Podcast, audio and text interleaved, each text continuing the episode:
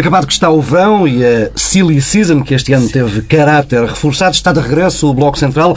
Esta semana dedicamos a analisar a relação entre o Governo e o Tribunal Constitucional, o regresso da Troika a Portugal e o papel do Vice-Primeiro-Ministro e ainda que leitura política poderá vir a ser feita na noite eleitoral de 29 de setembro. O Bloco Central eh, regressa com alterações no formato, alteração ligeira. A partir de agora, todos os primeiros sábados de cada mês, alargamos o debate a um convidado especial, Pedro Dona Silva, Pedro Marcos Lopes. Esta semana temos aqui em estúdio um fundador, antigo dirigente do PSD, alguém muito próximo do atual líder do partido e do e atual primeiro-ministro, engenheiro Ângelo Correia. Bom dia, antes de mais. Eh, desafio entrar diretamente no eh, primeiro tema, escutando estas palavras de Pedro Passos Coelho no domingo passado em Castelo de Vide. É duplamente injusto. É injusto quando confrontamos gerações diferentes, porque a nova geração não tem de facto culpa do que se passou no passado. Mas é também injusto quando comparamos o setor público com o setor privado.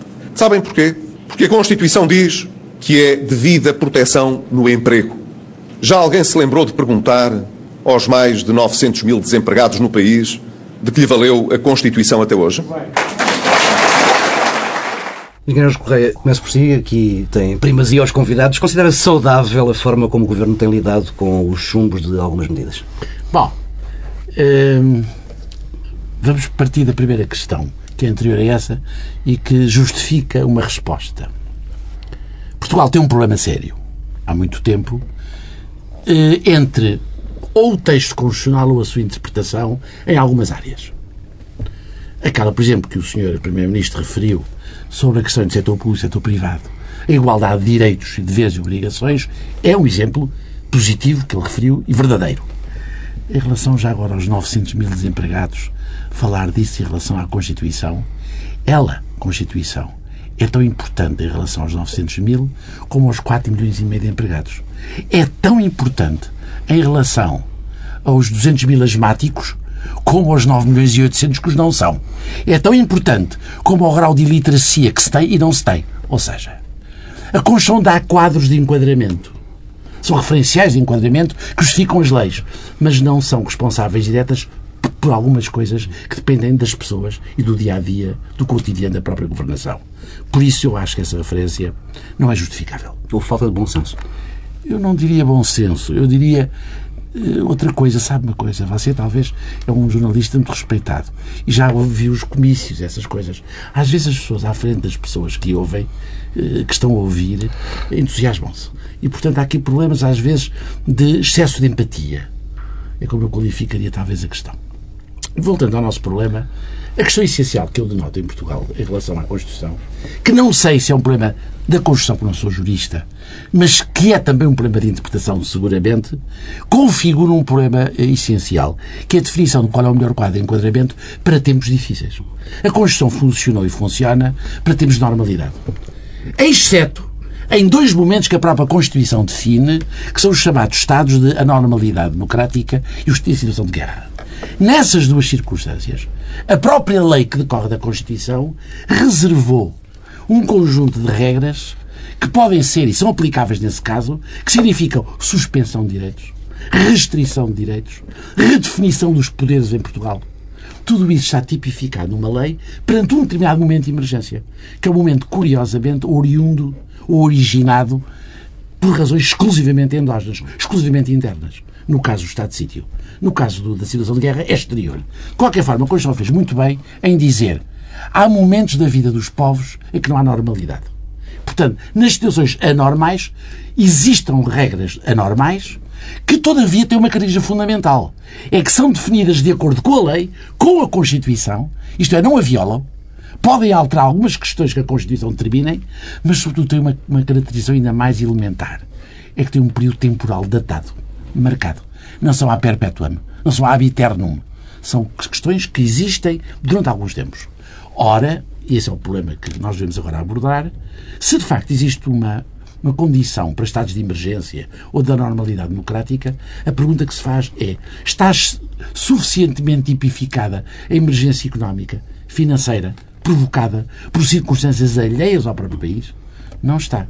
Não está nem só suficientemente na Constituição, como, sobretudo, todo o legislador que acolheu essa ideia básica na Constituição não a plasmou em legislação. Ora bem, isso tinha sido essencial. Porque só, só à luz dessa circunstância, desse enquadramento, seria possível Portugal, hoje em dia, ter maior precisão jurídica e evitar o conflito jurídico e institucional entre o Tribunal Constitucional e o Executivo nessa matéria. Portanto, há um erro de omissão por parte de todos os poderes políticos já há muitos anos que não encontraram não percepcionaram a existência possível de momentos desta natureza e, quando eles estavam a aparecer, não criaram regras de enquadramento necessárias. Pedro Silva, é saudável este tipo de relação? Não, não é. Mas é politicamente legítimo e aceitável e compreensível, é, a meu ver, um erro. Eu acho aqui uns, uns, elementos de surpresa, eh, de surpresa até por relação àquilo que era o debate político em Portugal quando nós encerrámos a temporada do Bloco Central antes do verão, que era a ideia do consenso, do programa cautelar, da negociação, eh, e, entretanto, o Governo resolveu explorar uma fronteira, que é tornar a Constituição o obstáculo, a força de bloqueio, a força de bloqueio e o responsável pela situação em que nos encontramos. Agora, é verdade que, no essencial, este governo tem tido uma agenda que assenta na ideia de mudar o regime de contrato em Portugal. Isso significa mudar o contrato de trabalho, o contrato social e, e, o contrato político. E é isso que está uh, em causa. E, portanto, a Constituição surge aqui como a culpa para o falhanço da estratégia orçamental, na última análise disso que estamos a falar em Portugal. Qual é a minha perplexidade e a minha surpresa? É que nós ouvimos sistematicamente um discurso sobre uma espécie de idiosincrasia socialista da nossa Constituição que é uma espécie de reflexo nossa transição para a democracia eh, e que esse, esse lastro histórico condiciona eh, a viabilidade política eh, do país. Qual é a minha surpresa? Primeiro, do ponto de vista material, isso já não é verdade, ou seja, do ponto de vista material na Constituição, a jurisprudência do Tribunal Constitucional também não tem ido nesse sentido e os princípios que o Tribunal Constitucional tem invocado para eh, chumbar eh, diplomas do Governo e dos Orçamentos de Estado, são princípios que estão presentes em todas as constituições do mundo ocidental. Em todas as constituições eh, do, dos países com os quais comparamos. Quais são os princípios? É a igualdade, a proporcionalidade e a segurança jurídica. É sempre isso que tem estado em causa. Ora, eu pergunto-me, mesmo o eh, líder, eh, à época, o então líder do PSD, Pedro Passos Coelho, queria fazer uma revisão constitucional, se bem me recordo, não tinha a ver com estas matérias. Ou seja, a tal revisão constitucional que depois foi metida no bolso não se eh, prendia com os temas que agora têm bloqueado eh, e agora, a ação. Passos Coelho tem sublinhado que eh, o problema não é a Constituição, mas sim a interpretação. Não, mas essa parte, eh, o verão, tu chamavas, falavas da questão da Silly Season, que este ano tinha sido particularmente Silly, não vejo porque é que foi mais Silly que os anos anteriores, mas há um elemento de de, de, que reforça o lado Silly, que é o primeiro-ministro que temos, que nos calhou em sorte. É, que é, as declarações é, deste verão de Pedro Passos Coelho, o discurso do Pontal e depois este discurso de domingo passado são inenarráveis e torna difícil o comentário político, porque não há qualquer tipo de racionalidade e nenhum sentido naquilo que é dito. E a única coisa que podemos. Eu percebo que o engenheiro Ângelo Correia que é uma espécie de empatia com a audiência. Eu parece-me é que alguém já devia ter excessiva empatia. Excesso, excesso de empatia, excesso de empatia com a audiência. Deixa-se levar para o entusiasmo. Alguém já devia ter explicado ao Primeiro-Ministro há muito tempo que ele não pode fazer discursos de improviso. Tem-lhe pôr um papel à frente e ele tem de ler, porque só dá disparate e confusão. Eh, e incapacidade de perceber exatamente qual é o ponto.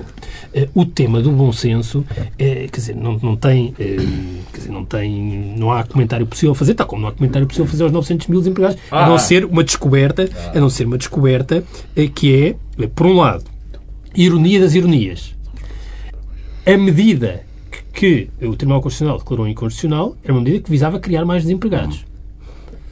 Portanto, até eh, contraria. E depois, eh, eu pela primeira vez ouvi da boca do Primeiro-Ministro que havia 900 mil desempregados. Que é também uma, foi uma descoberta que fizemos e, portanto, já interessou eh, reforçar, reforçar essa ideia. Mas no essencial, quer dizer, e esse é o ponto, é que, no fundo, a Constituição é uma espécie do último dos botes expiatórios que é utilizado para eh, explicar eh, o falhanço eh, da estratégia que ia falhar e tinha de falhar. e, de algum modo, os chumbos do Tribunal Constitucional anteriores, aliás, a doutora Ferreira Leite chamou a atenção para isso, até ajudaram a que a situação económica não tivesse sido tão dramática. E deixa-me só terminar com isto, porque há aqui um lado que é a mudança nas palavras e nos termos. Eh, e eu chamava a atenção que antes do verão fomos para férias de Bloco Central a discutir eh, o programa eh, cautelar, o pós-troika, o consenso, e agora falamos do novo resgate e de quebrar o ar constitucional. Portanto, alguma coisa se passou aqui que suspendemos os eufemismos que eram utilizados em julho e regressámos àquilo que é a verdade política, que é a iminência de um segundo resgate, que terá características muito semelhantes ao primeiro eh, eh, e já, a incapacidade já de falhança essa, estratégia. Essa questão, Pedro Marcos Lopes.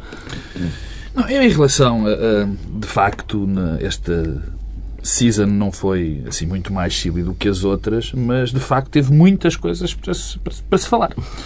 Foram os dois discursos do, do, do seu primeiro-ministro, foi a debacle do Partido Socialista, ou pelo menos a aquela que está mais do que anunciada, foi um conjunto de decisões e de pseudo-reformas que apareceram e que foram desaparecendo, mas de facto o que, o que me surpreendeu e, enfim, talvez surpreendeu, surpreender seja um bocado forte, porque o Sr. Primeiro-Ministro tem-nos habituado a não ter muito cuidado com as palavras. E como aqui já disse várias vezes, as palavras são importantes. Eu percebo que o Sr. Engenheiro Ângelo Correia acha que havia um excesso de empatia. Um Primeiro-Ministro não pode ter excesso de empatia. Um primeiro-ministro não pode fazer um discurso dizendo que os 900 que não se pode perguntar, que se pode perguntar aos, aos 900 mil desempregados se a Constituição serviu para alguma coisa. Não pode dizer. Porque ele dizendo isto está exatamente a dizer se se pode perguntar aos portugueses se a Assembleia da República lhes deve, lhes põe comida na mesa, ou os tribunais eh, pagam a renda da casa, ou pior ainda ou pior ainda, que os exemplos podiam ser muitos, é se a democracia serviu para 900 mil portugueses. Alguma coisa. E o que aqui está em causa é exatamente isso. Porque nós não nos podemos esquecer que a nossa Constituição é a fundação da nossa democracia, é o texto fundamental, é onde ela se baseia. E, portanto, fazer um ataque destes, que eu reputo de inconsciente, eu não reputo de excesso de empatia, digo que é uma inconsciência, para não lhe chamar uma ignorância, para não dizer que isto é de um populismo e de uma demagogia que assusta.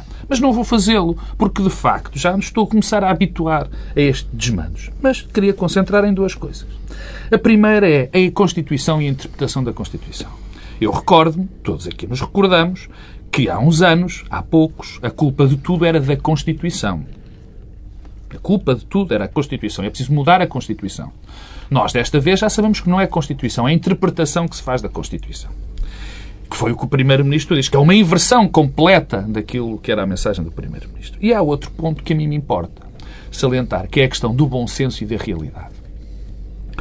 Porque, ao que diz o Sr. Primeiro-Ministro, os, os, juízes os tribunais dos juízes do Tribunal Constitucional demonstram falta de bom senso a analisar a Constituição. Como o Sr. Engenheiro aqui dizia, há situações extraordinárias, que não são estes casos concretos, que estão tipificados na Constituição, dos estados de necessidade e tudo mais. Não é isto que está em causa.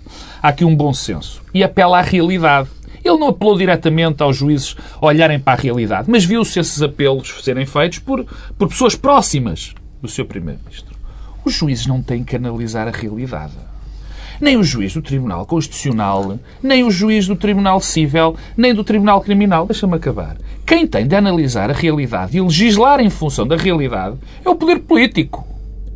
É o poder político. E ai do juiz que se atrever, na minha opinião, a analisar a realidade e quase a legislar em função dessa realidade, que isso chama-se usurpação de poderes. Segundo ponto em relação à realidade. A realidade é um conceito subjetivo. Sobretudo em política. É, é, é, um idealista alemão estaria feliz. Não, não. Sobretudo em Mas política. um empiricista é escocês não ficaria chocado com esta ideia que Marcos Lopes não pode entrar na Escócia não, não, não, não David Hume sobre isso. Matava-se. Mas a questão que eu quero, a questão que eu quero salientar com isto é o seguinte: quando se fala da realidade, a realidade que as pessoas chamam à colação aqui é dizer assim os juízes olham, deveriam olhar. Não é o problema do excesso de realidade. Isso é outra, mas isso é outra coisa. A questão da realidade, é, que aqui é, é, que é chamada à colação, é assim. Bom, nós temos determinada situação e a única maneira de resolver esta situação é aplicando estas medidas. Se o juiz não acha que estas medidas são viáveis, está fora da realidade. Ora, nada disto faz sentido. Nada disto de sentido. Porque quando tu estás a defender uma, uma, uma, uma norma, um, uma ação para uma determinada realidade, estás a fazer também um julgamento político, neste caso concreto. Portanto, isto foi este, este, este, todo este uh, papel que o Primeiro-Ministro e, e, e, certos, não todos, não todos, longe disso, dirigentes do Partido Social Democrata e do Governo estão a, Lá ter... Está, é, o verdadeiro PSD sempre. Eu sei que tu te lembras sempre, eu sei, sabe, o seu engenheiro, deixa-me dizer, o, o Pedro Adão e Silva e o Paulo Tavares brincam muito comigo porque eu digo que há um verdadeiro PSD que não é este. O senhor ajudará a interpretar qual é o PSD, com certeza que, que está em causa. Mas, de facto, muita gente não o disse. Porque o, o, o ataque ao Tribunal Constitucional e aos tribunais, numa época como a que vivemos, é terrível. É terrível no momento em que as nossas instituições estão tão debilitadas. E ter este ataque, ainda para mais em termos táticos, isso é a segunda parte, é estúpido. É estúpido, porque não se pode ganhar uma batalha contra o Tribunal Constitucional. Portanto, nem faz sentido em termos institucionais, nem faz sentido em termos... Está a concordar, assinando a cabeça. Eu concordo com bastante o que o Pedro Marcos Lopes disse, exceto num ponto. O Pedro Marcos Lopes disse várias coisas interessantes, das quais disse uma que não é a Constituição que se tem de moldar a realidade, é o poder político. Discordo totalmente. Porquê? Porque, de facto, qualquer poder político tem de plasmar a sua ação, tem de exercer a sua ação de acordo com a Constituição.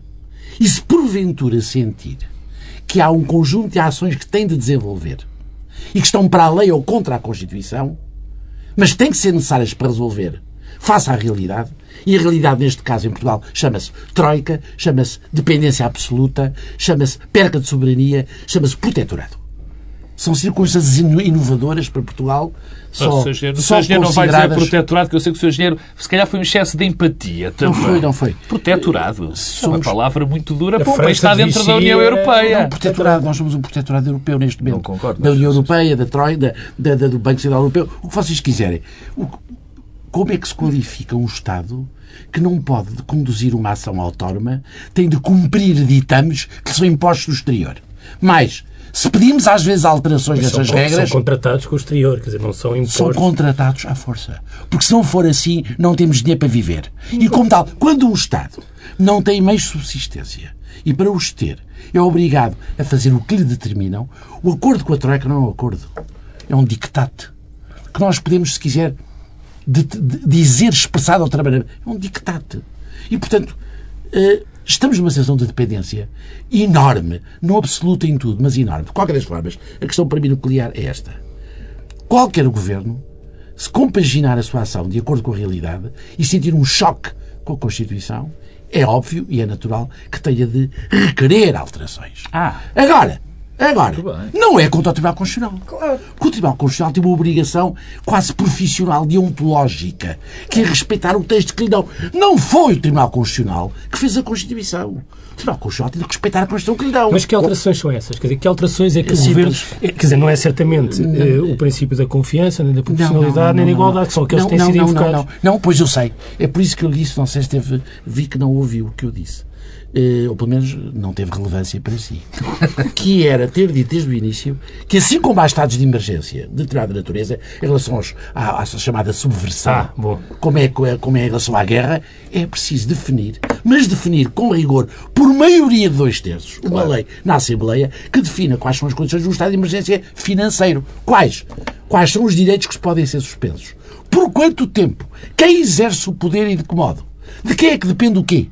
Tudo isto deve estar claramente definido, como está na lei do Estado de Sítio e Estado de Emergência, por exemplo.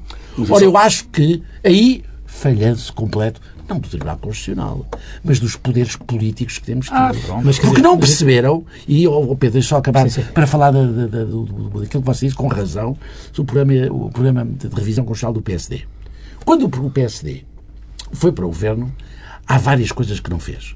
Apenas, tá, vou falar apenas de uma, que é preparar-se para ser governo. Apenas de uma, talvez. eh, Centremos apenas nisto. E, portanto, quando não se preparou para ser governo, não se preparou para várias coisas. Primeiro, qual é o enquadramento jurídico que é necessário para a sua ação? Para o tipo de ação requerida por um programa da Troika. Porque o programa da Troika ia mais dia menos dia confrontar o Poder Executivo com problemas com a Constituição e com a lei. Era inevitável. Como tal, preventivamente, devia ter tentado fazer pelo menos uma lei, logo neste sentido, em consenso com o Partido Socialista, era inevitável, como em segundo lugar, devia tentar, se quiser e se achar que a Constituição tem problemas, tentar uma fórmula constitucional com o Partido Socialista que fosse inovadora, mas positiva. Ora, o que é que o PSD faz? Faz uma revisão constitucional que apenas transmite uma imagem identitária de si próprio. Quer dizer, o PS não fez uma revisão, um projeto de revisão da Constituição para vigorar e ser discutido e ser uma base negocial para. Quis deixar uma marca histórica do que ele de novo pensava sobre o país e deixar como tal. Ora bem, se um projeto constitucional é assim, é condenado ao fracasso. Porque falta um elemento fundamental, que é o elemento de capacidade negocial, com quem é preciso acordar para se praticar. E aí você tem razão, Pedro.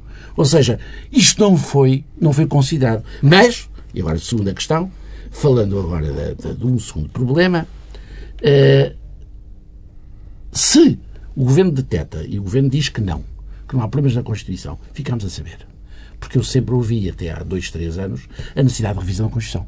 Aliás, se não fosse assim, que lógica teria o próprio programa de revisão constitucional apresentada pelo mesmo, pela mesma pessoa que é Presidente do PSD e Primeiro-Ministro do Governo? Não tem consistência. Ou seja, há discursos que não se podem ter porque as palavras atrás soam os comportamentos. Ora bem, continuando nessa linha, é preciso, nessa circunstância, do meu ponto de vista, que, e voltando à questão do consenso, a questão do consenso eu nunca acreditei nele, aliás, disse em todo lado. Nunca acreditei porque achava que não havia condições objetivas. Nem subjetivas. Nem subjetivas para a sua existência. O consenso devia ter sido obtido no primeiro dia.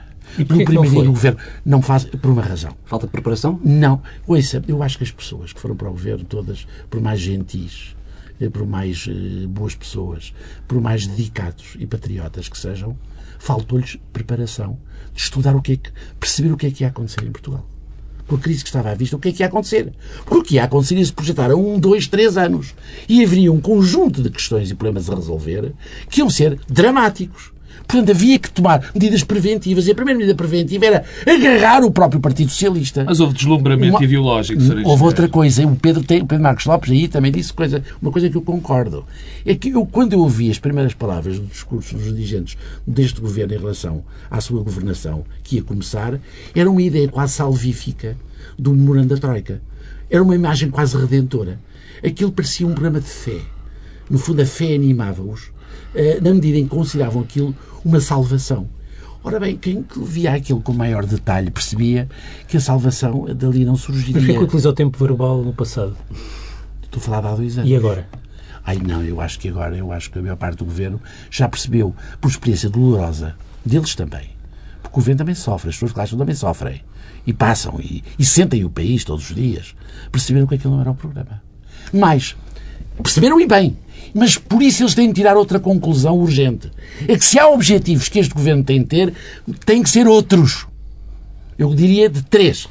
Primeiro, no âmbito da Troika e das negociações com o Banco Central Europeu, o Fundo Monetário e eh, a União Europeia, a questão mais importante, eu diria, a única grande questão a resolver, é o pagamento a longo prazo da dívida.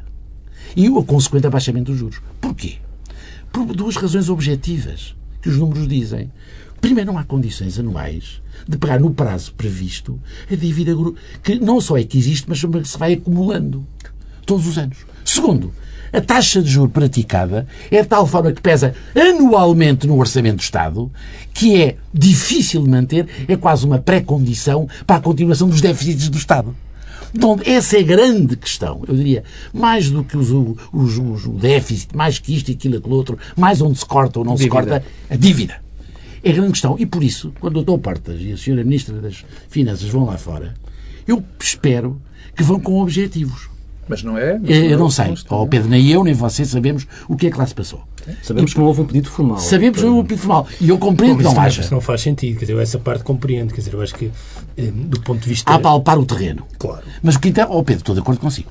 Eu não estou a dizer que agora lança isso na mão, mas lança isso na negociação. Mas coloquem às entidades com quem se vai negociar, Sim, eu... que há uma questão premente para Portugal que é essa, de que da qual tudo depende. Segundo o objetivo que o Governo deve ter, a promoção do desenvolvimento económico. Terceira questão que tem de resolver, a reforma do Estado, onde se incluem algumas das causas que levam a Portugal, caia todos os anos, de ano para ano, no ranking mundial da eh, competitividade, da sustentabilidade. Então, Sr. Engenheiro, mas o que é curioso nisso que está a dizer, do- dos três pontos, que eu concordo inteiramente, também já fico os muito disse. feliz. Eu sei que sim, eu sei que sim, que eu concordo inteiramente e já o disse. Quer dizer, eu não vejo, o Sr. Engenheiro diz que o Governo aprendeu depois destes dois anos de sofrimento, de Percebeu e apreendeu. É eu verdade. acho que não. Porquê? Sabe porquê que eu acho Sim, que não? eu também falei o tempo Porque, porque porque é que eu não deixo sinal? Eu não vejo sinal. Porque eu vi, eu vi já bastantes recuos e... Você não ouve bem. Ouço. Ou você ouve muito bem, mas neste caso é dizer uma coisa. Ó Pedro, você tem uma posição, está a negociar, de repente percebeu que todo o caminho que você estava a traçar não era o melhor. Não, de acordo. Você não vai recusar o passado. De acordo. Vai reencarar de modo diferente o futuro, De acordo. colocando novos Há- há uma objetivos. Mas há uma declaração, desculpa só para este propósito, porque há uma Declaração declaração muito interessante, eh, mais uma declaração muito interessante. Do Dr. Gaspar. Não, não. Entre outras. Entre outras. Não, eu gostava de falar mesmo do Pedro Passos Coelho, quando esta semana ouvi dizer que ninguém no seu perfeito juízo, seja numa autarquia, num país, pode defender o empobrecimento como estratégia. E bem. O problema é que eh, este Primeiro-Ministro disse exatamente Oh, oh, o Pedro, contrário Pedro, sistematicamente desculpa, há mas dois eu aí, eu aí vou fazer uma coisa... matam. Você mas está a ouvir demais. Não, Pedro, eu vou aí, eu vou fazer... Aqui a- o P, o P Marcos Lopes às vezes ouve de menos. Você eu vou- está a ouvir demais. Eu vou, eu vou fazer É o uma... tal excesso de realidade. Eu vou fazer... é, Que é a coisa, o pior das coisas não é a subjetividade da realidade, é o excesso de realidade. Eu vou fazer, vou fazer uma coisa que já não faço há muito tempo, que é defender o Primeiro-Ministro numa frase que disse... Esse que é era o meu objetivo em relação a si. Ora bem, há muitos anos que eu não o ia fazer. Não, não, não. Não, e é, e é evidente que o, que o Pedro Adão e Silva disse uma coisa e, de facto, o Primeiro-Ministro não se contradisse. Ele diz que era preciso o empobrecimento.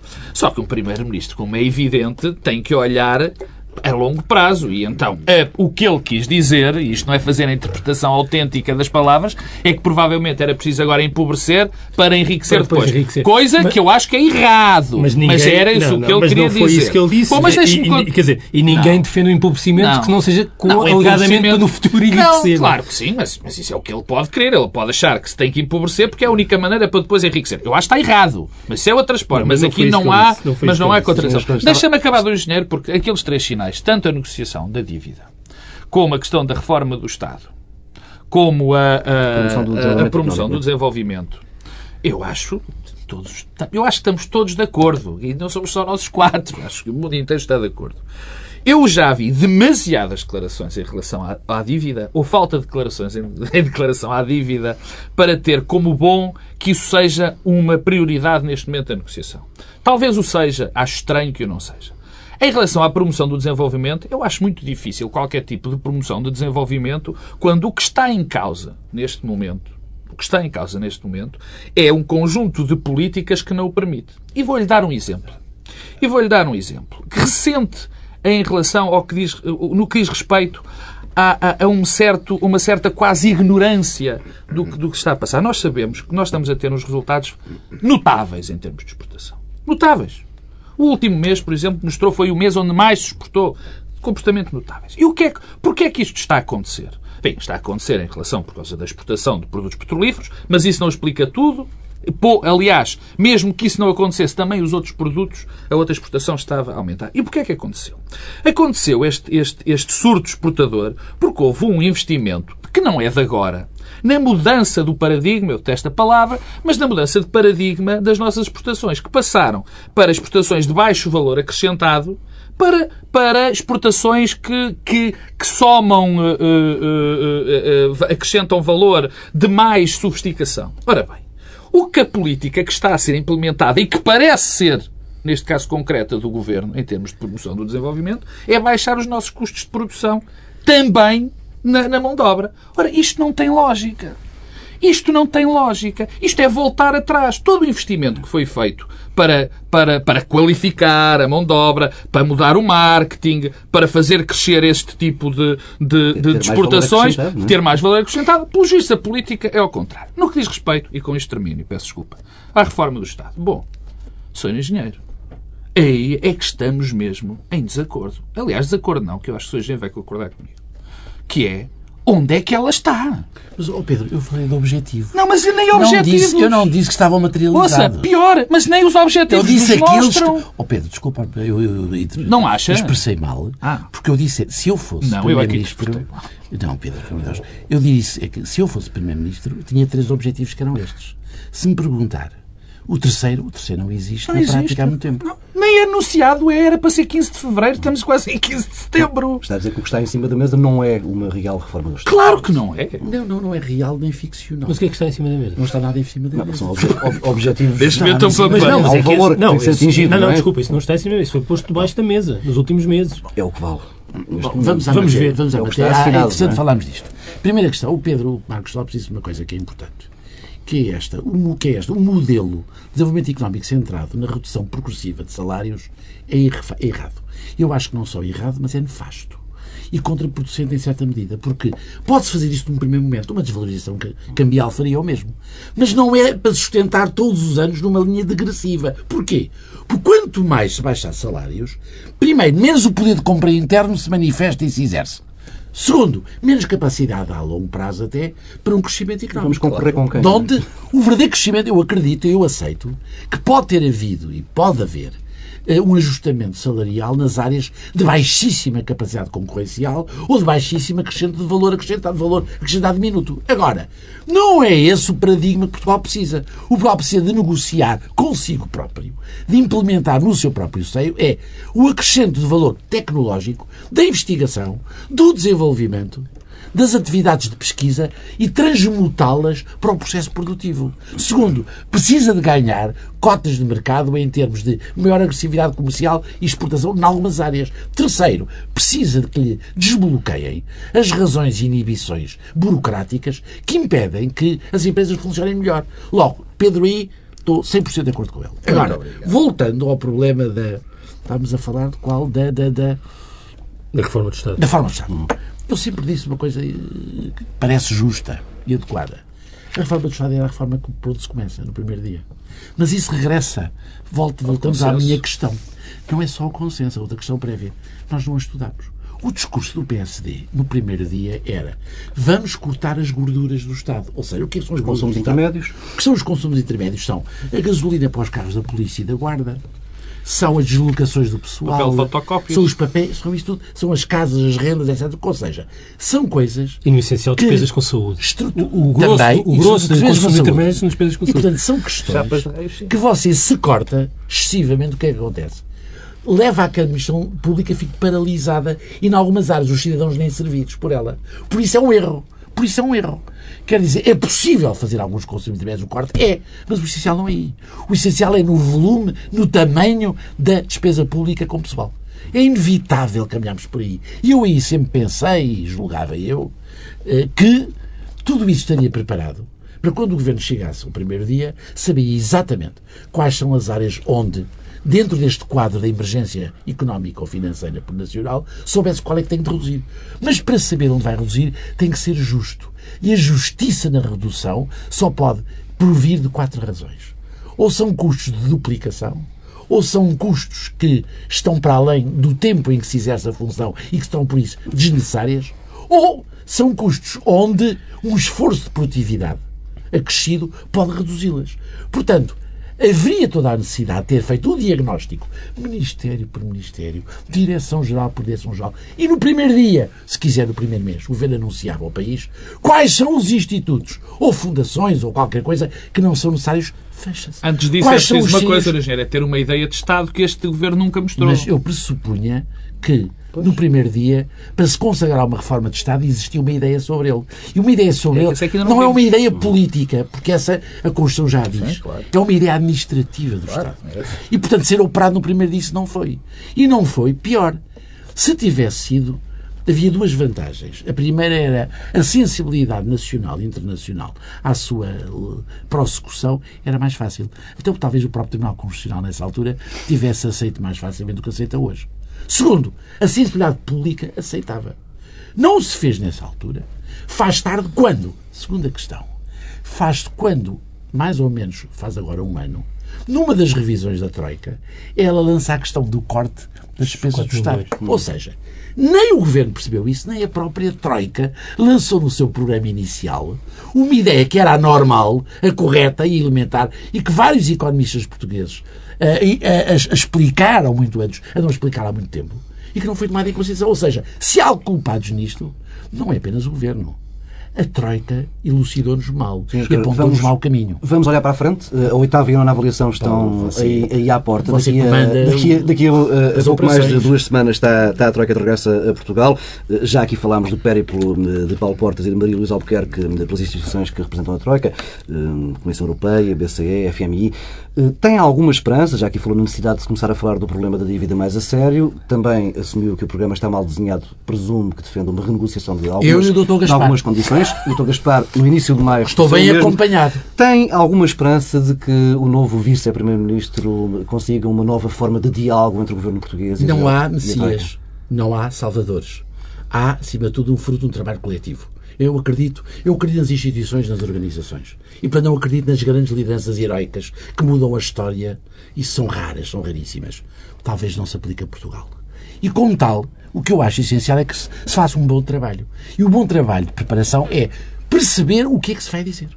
A pior coisa que se pode fazer no exterior é entregar mensagens contraditórias ou muito diferentes. E aí, enquanto que no tempo de Vítor Gaspar a mensagem era unívoca, clara, precisa, determinada e consonante com o pensamento da Troika, nós agora vamos ser obrigados a expor um raciocínio, expor uma matriz de organização do programa da Troika novo, em que a concentração está na dívida. E como tal, espero, desejo e apoio que o Governo tenha ideias distintas, e se puderem ser estas melhor, do meu ponto de vista, e que vá tentar, junto das instituições que comandam a Troika, que haja uma predisposição para a aceitação disto. E, e temos exemplos históricos. O que aconteceu com Portugal na década de 90 do século XIX foi um caso visível. O que aconteceu com a Alemanha a seguir à, guerra, à Segunda Guerra Mundial é um caso visível. Portanto, há tradições históricas na Europa, até perante os nossos devedores e potências diretoras europeias, que legitimam que os pequenos como nós, hoje em dia, soframos ou tenhamos um tratamento análogo ao que eles tiveram no passado. Portanto, eu estou convencido que isto é positivo, isto é bom, desde que os objetivos previamente traçados sejam encadeados nesta negociação que que não, não se faz num dia, mas que tem que pode ter um bom começo. E por isso, eu saúdo a ida deles. Estou de acordo. Acho muito bem. Só acho uma coisa. Depois da eleição da senhora Merkel, também tenho que lá ir. Por uma razão. Eh, por mais que a União Europeia queira comandar a história nesta matéria, será sempre a senhora Merkel, com uma pequena diferença. É que além do Dr. Paulo Portes e da Dra. Maria Luís, deve ir também o Dr. Passos Coelho. Porque a senhora é Primeira-Ministra. E sendo Primeira-Ministra é fundamental que vá o Primeiro-Ministro de Portugal. Que vá com o Dr. Portes a Dra. Maria Luís, excelente. Mas que vá o próprio Passos Coelho. Queres saber se neste momento há dois primeiros ministros ou apenas um? Há um, e ó Pedro, você que é um observador atento, um leitor atento da realidade política portuguesa, bastaria ler o- o- a lei orgânica do governo para perceber que há um, que é o Dr. Passos Coelho. Porque as, as, digamos, a transferência de funções ou a, a assunção de funções que o primeiro vice-primeiro-ministro tem são dadas casuisticamente pelo primeiro-ministro quando quiser e no tempo que ele quiser. E você sabe isso e leu. Mas a minha questão é se esse vazio, esse vazio não cria Qual aqui vazio? o o facto de eh, Paulo Portas não ter nada eh, para fazer do Não, ponto de vista funcional, Tem, tem, não o tem torna, isto, tem não o isto. torna Não, eh, não, uma o- espécie o e pro- com, com uma grande diferença em relação a Passo Escolha, que eh, Paulo Portas eh, é alguém com capacidade de trabalho, eh, com bom senso e que não se deixa levar pelas empatias eh, do momento de quem está à frente. É um político muito mais competente. Posso dizer uma coisa? Mas que está politicamente Oh, diminuído. Oh, Mas que está politicamente Oh, Pedro, diminuído. dizer então duas coisas, desculpa.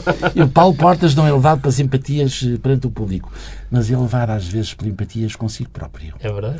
E, e foi- e tivemos um Tivemos exemplos. Sim. Segundo lugar, segundo lugar, eu acho que eh, o Dr. Paulo Portas tem muito que fazer. Portanto, não está em causa a natureza funcional daquilo que lhe é otorgado, que é extremamente relevante, extremamente importante e que ele desempenhará bem. O que está é claro que isso é dado numa delegação de poderes do Primeiro-Ministro e cuja funcionalidade não é permanente. Sim. Enquanto o Primeiro-Ministro quiser. Não, não- Nessa, a essa luz, se há que discussão entre poderes, Primeiro-Ministro é Primeiro-Ministro. Não, pois, não sei. Ele exatamente. reforçou- uma- eu vou confessar uma, Passos uma Coelho inquietação. Será que o Primeiro-Ministro fala no Conselho de Ministros da mesma forma que fala em público? São aqueles discursos que fazem público. É, é, aquilo, é o discurso político do Primeiro-Ministro. Não. Se é, eu imagino que o Dr. Paulo Portes e o Dr. Pires Lima pensarão O responsável quando da ouvem comunicação do o- governo, o Dr. Poiás Maduro, não o deixa. Pois. Mas eh, Ele é o responsável da eu, eu, comunicação, eu, não entretanto, é? acumulei aqui Então- muitas coisas interessantes para dizer. Eh, Uma delas, aliás, tem a ver com a comunicação. Eu já não ia dizer isto, mas regresso eh, ao tema da comunicação para recordar que em, em 2011, eh, Passos Desculpa Coelho acabaram os briefings, mas começaram. começaram. Começaram com efeitos. E com efeitos materiais. Começaram. Não, houve, houve não, eu até desculpa, eu às vezes esqueço-me das, das, da realidade. Tem problemas de- da memória. pá. É. Eu lembro de um briefing excepcional em que um secretário de Estado correu com um colega.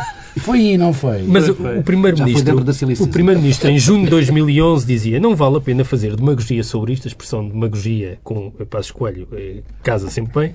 Nós sabemos que só, só vamos sair desta situação empobrecendo. Semana passada, a mesma pessoa, muitas pessoas confundem o ajustamento que estamos a fazer com o objetivo de tornar o país mais pobre. Isto é só ainda por causa da questão eh, do eh, empobrecer. Bom, a Troika eh, e os canais de Você comunicação... com falta de dinheiro, não está? Diga lá, oh, oh, Não, não estou. Pronto, então, então é preciso falar da, da pobreza. Não estou. Bem. A questão dos canais de comunicação e a diferença de Gaspar e Portas, eu acho que é uma questão relevante. Eh, Até porque tem também a ver com a ideia eh, do, do que o engenheiro Angelo Correia falava há pouco. Há uma coisa que para mim é hoje eh, relativamente claro. O canal de comunicação até agora funcionava assim. De Portugal para a Troika e da Troika de volta para Portugal. A Troika servia para amplificar eh, opções políticas eh, do governo português e, em particular, do ministro Gaspar. Paulo Portas tenta eh, reconstruir eh, este canal. Qual é eh, o problema e o problema sério eh, e que assenta, a meu ver, numa ilusão? Eu temo bem eh, que haja aqui eh, uma ilusão para consumo externo no país, não a falar fora de, de Portugal, mas no país, na ideia do novo ciclo, da mudança, da capacidade agora de iniciar uma nova fase, que pode assentar na ideia de que depois das eleições alemãs tudo mudará. Essa ilusão eu temo bem que exista também dentro do, dentro do Conselho de Ministros. E que tem a ver com a expressão que o Paulo Tavares usava há pouco, o que está em cima da mesa. É que me parece que no Conselho de Ministros não está nada em cima da mesa. Aquilo que foram os compromissos da sétima avaliação, os tais cortes quantificados que compunham os 4 mil e tal milhões, Foram anunciados. que foram anunciados pelo Primeiro-Ministro, parece-me que desapareceram por arte mágica. E, portanto, essa, há uma ilusão que não corresponde à realidade. E a ilusão durará, Durará. até ao final da oitava Minha dúvida, minha dúvida. Nós vamos ter um orçamento de Estado virtual para 2014? Se calhar, tal como os orçamentos de Estado dos últimos dois anos já foram virtuais, na ilusão que depois tudo mudará a seguir às eleições alemãs. Eu acho que nada de essencial vai mudar. E não por acaso, eh, nós estamos com todos os bloqueios que tínhamos em maio, na véspera de Vítor Gaspar sair, todos os bloqueios mantêm-se, o bloqueio do Tribunal Constitucional, o bloqueio da incapacidade de controlar o déficit e o bloqueio essencial, eu concordo com a Angelo a dívida. E como é que nós resolvemos o problema da dívida? Não é certamente eh, com eh, a postura política que temos tido nos últimos tempos. Nós só vamos conseguir fazer aquilo que precisamos para viabilizarmos económica e socialmente, orçamentalmente, mas também politicamente como país, se tivermos uma capacidade de facto de renegociar. E essa renegociação só vai ser possível ser feita com uma recomposição eh, política e social em Portugal que não vai passar certamente por um governo apenas do PS ou apenas do PSD ou do PSD com Talvez nem com os atuais protagonistas. Bem, não é talvez. Não, é que isso é uma condição. Vai ter de ser com outros protagonistas. Enquanto isso não for feito, e daí temos perdido sistemáticas oportunidades, talvez a última das quais em junho, ou seja, enquanto nós não recompuse- recompusermos politicamente o país e a coligação, não vamos conseguir renunciar. Enquanto não renunciarmos, não somos viáveis. Posso. É, é muito rápido. Pedro Marcos Lopes, é, não, é muito, já muito perto do Sim, é final. muito rápido pelo seguinte. A primeira linha, obviamente, a primeira questão, aliás, me parece evidente, é, nós vamos saber nos próximos tempos, qual é, de facto, a linha política que o Governo está a seguir. O engenheiro Ângelo Correia dizia, bom, é preciso um pensamento único. Eh, passa a expressão. E é mesmo necessário. Eu não disse, porque nós... disse homogéneo. Sim, homogéneo. É que Peço é outra coisa. É outra coisa, obviamente que sim. É preciso um pensamento homogéneo, porque nós ainda não sabemos. Nós estamos neste momento com a, a doutora Maria Luísa Albuquerque e o doutor Paulo Portas a negociar e nós sabemos que os dois representam duas visões diferentes dos problemas com os quais estamos a lidar. Representam o olho do furacão da crise de Não, representam coisas diferentes. O Maria Luísa Albuquerque é uma espécie de Gaspar antes de demissão e Paulo Portas continua a ser o Paulo Portas que achava que esta linha não, é, não era a mais certa. Coelho, o que é que é? Calma, já lá vamos. Bom, portanto, nós temos que saber para que lado cai Passos Coelho, no fundo. Quer dizer, temos que saber qual é a linha. Até lá, nós não vamos saber rigorosamente... É, Sabes qual é a enorme vantagem de Passos Coelho em tudo isto? É a confusão discursiva do Primeiro-Ministro acaba por favorecer. Sim, Porque todo o discurso é uma contradição e portanto, Claro, nunca sabemos olha, bem o que sei é que lá está a se isso não é estratégia, mas isso também Não, eu, infelizmente, eu preferia Eu que fosse também- eu, eu, estratégia. eu gostava que fosse estratégia. Mas infelizmente não acho que seja. Mas isso é outra história. Depois, nós vamos ter uma resposta muito próxima, que é o Orçamento Geral do Estado. Eu recuso-me a pensar que vamos ter outra ficção, como tivemos. De facto, Pedro Adão e Silva tem razão. Nós estamos face a duas ficções. Os dois últimos orçamentos foram duas ficções. Toda a gente sabia que não iam ser cumpridos os objetivos. Todos nós sabíamos no dia em que foi.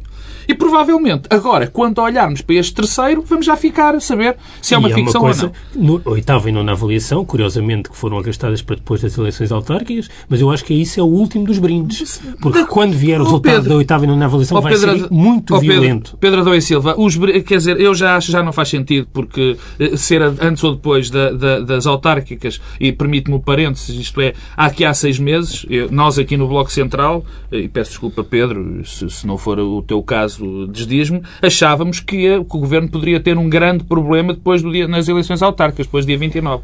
Hoje, por hoje, eu acho que provavelmente quem vai ter um grande problema depois das eleições autárquicas vai ser António José Seguro. Mas deixa-me acabar, isto Já é um parênteses. É, é, pois já não vamos a este tema. Agora, o que é vital e que redefine tudo, há dois momentos. Já há três momentos. Primeiro, é que política vai ser seguida, que vamos saber, se é de Portas, se é de Maria Luísa Albuquerque para Gaspar. O Orçamento Geral do Estado vai ser uma ficção ou não, e nós vamos vê-lo imediatamente. E o terceiro ponto que é fundamental, estamos os três de acordo, e, e choca-me um bocadinho que pensar muitas vezes no espaço público. eh, eh, eh, Todos nós sabemos que é fundamental que o memorando seja renegociado por muitas razões. Já falamos da dívida, já falamos disso tudo. Quer dizer, e andamos a tentar eh, tapar com o sol com a peneira, não fazendo o reforço dessa nota. Isso a mim faz Correia, estamos a um minuto do final do nosso Vou tempo tentar. permitido e queria só deixar-lhe uma última pergunta. Eh, Estas tarefas que aqui indicou para o Governo, que na sua opinião são essenciais, eh, temos um Executivo ainda com capacidade, depois destes dois últimos anos, e em especial os últimos três, quatro meses muito atribulados, tem ainda capacidade para Três fazer notas. o que é preciso ser feito? Primeiro, a Troika conestar a opção do governo português. O termo do Dr. Gaspar, eu acho que não. Dr. Gaspar e Troika têm o mesmo espírito, bebem do mesmo livro, do mesmo munos. Segunda questão, a ilusão que falou o Pedro Adão e Silva. Eu acho que era bom que, de facto, não existissem ilusões quanto à mudança de eventual atitude do governo alemão para as eleições.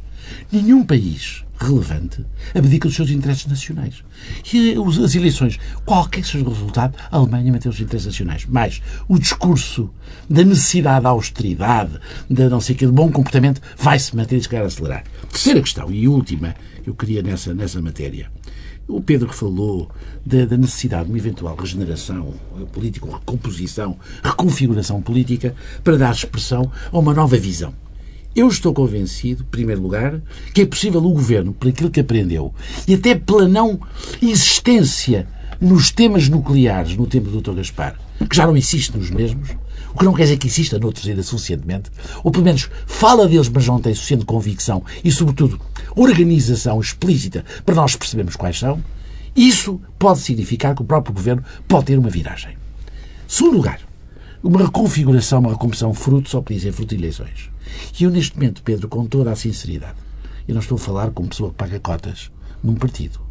Olhando para o país e quando vejo o discurso político do Partido Socialista, não o vejo com qualquer capacidade de eh, convicção, de consistência para poder liderar o que quer que seja. Por isso, infelizmente, Pedros, Pedros, são os três, nós vamos ter necessidade de nós próprios em Portugal fazermos nós a volta e ser a sociedade civil, a sociedade, os partidos, a convencerem o governo de que é necessária essa alteração.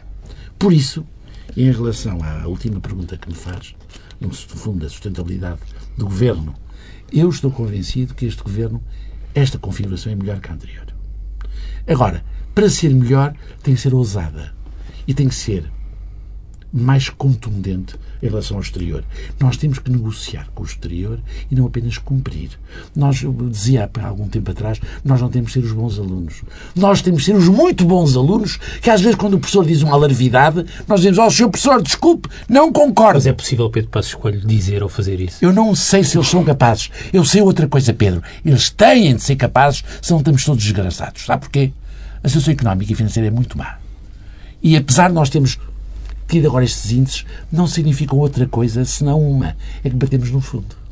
Mas o problema é entre bater no fundo e subir e crescer economicamente são precisos instrumentos, ingredientes, estados de espírito, estados organizativos que não existem e não estamos a ter. Por isso, a nossa obrigação, a minha, talvez não, não apelo a vocês, mas a minha, sobretudo, é ajudar o mais possível para que nos salvemos disto. Engenheiros Correia, vamos ter de parar por aqui. Estamos no limite do nosso tempo. Regressamos na próxima semana, à mesma hora. Paulo Tavares, desculpe ter-te chamado Pedro. Estava a pensar no seu Primeiro-Ministro.